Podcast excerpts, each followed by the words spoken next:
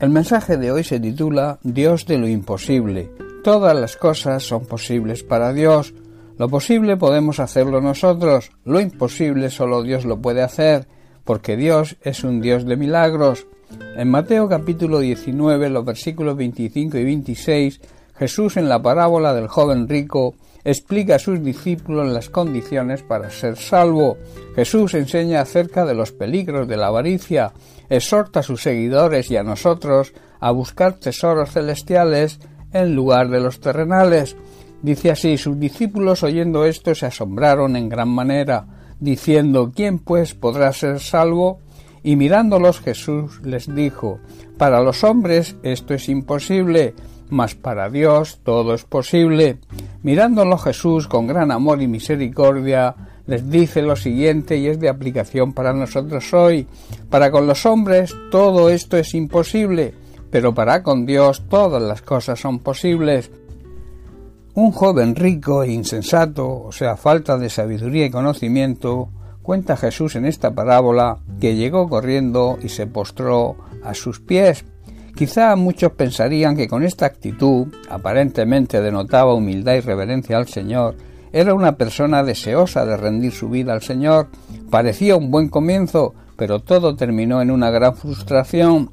El Señor conocía a este joven rico mejor que él mismo, y nos conoce también a nosotros. Por eso fue directo y le dijo lo que necesitaba escuchar. Vende todo lo que tienes y dalo a los pobres y sígueme. Deja todo lo que realmente es un obstáculo, un impedimento, porque este era su verdadero problema. El problema para seguir al Señor era el amor a sus posesiones. El Señor siempre va directo al obstáculo que impide le sigamos, como se suele decir, nos da en el punto flaco. Las riquezas materiales pueden ser un gran obstáculo para poder seguir al Señor, pero no necesariamente. Dios conoce lo que hay en nuestro corazón, sabe lo que creemos y sabe también con qué intención hacemos y deseamos las cosas. En Proverbios capítulo 23, versículos 4 y 5, la sabiduría de Salomón nos dice, no te decastes tratando de hacerte rico, sé lo suficientemente sabio para saber cuándo detenerte. Las riquezas desaparecen en un abrir y cerrar de ojos, porque les harán alas y se irán volando como las águilas.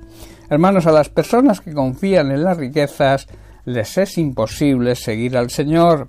La respuesta de este joven, y que es muy común hoy, fue irse muy triste porque tenía muchas posesiones.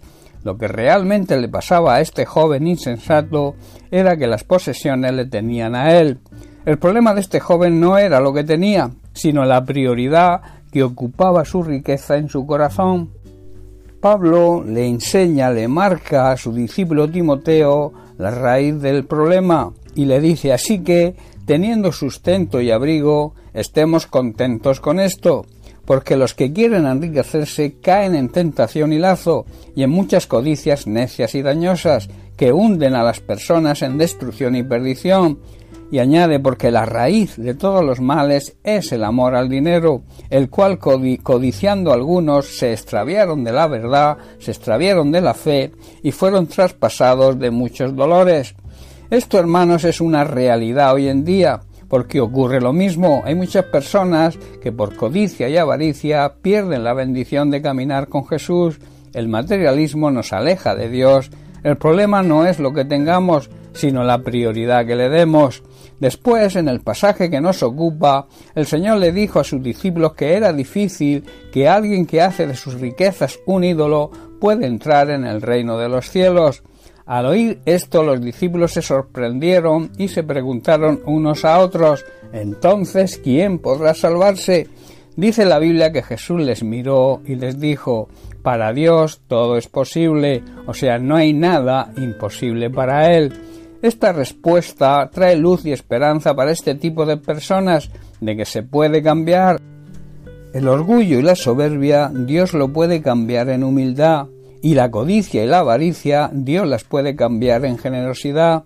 Si nosotros estamos dispuestos a que esta situación cambie, Dios todo lo puede hacer, porque repito, nada hay imposible para Él. Ese todo abarca todo tipo de necesidad, los enfermos son sanados, los necesitados tanto material como espiritualmente puedan recibir su sustento y sobre todo los pecadores cuando se arrepienten pueden recibir salvación. Nosotros, como dije al principio, solo deberíamos dedicarnos a hacer lo fácil y lo posible. Lo difícil y lo imposible debemos dejárselo al Señor. No te preocupes por lo difícil o imposible que pueda ser nuestra situación.